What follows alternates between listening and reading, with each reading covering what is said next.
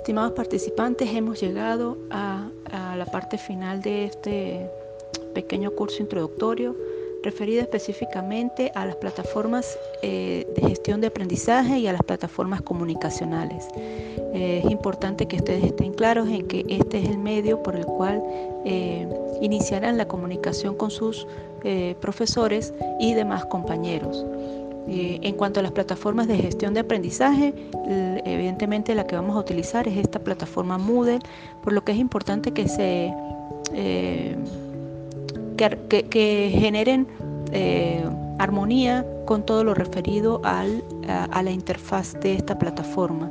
los procesos son bastante sencillos, son bastante intuitivos y la idea es que ustedes se sientan cómodos, no presionados este, en el momento de usar esta plataforma.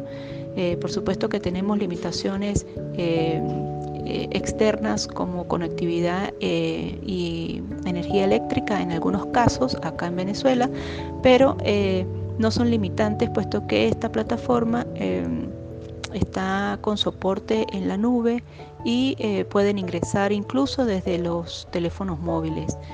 En cuanto a la plataforma comunicacional, es muy importante que desde un principio eh, se establezca en las reglas del curso con qué plataforma se van a comunicar, eh, sea WhatsApp, sea Telegram.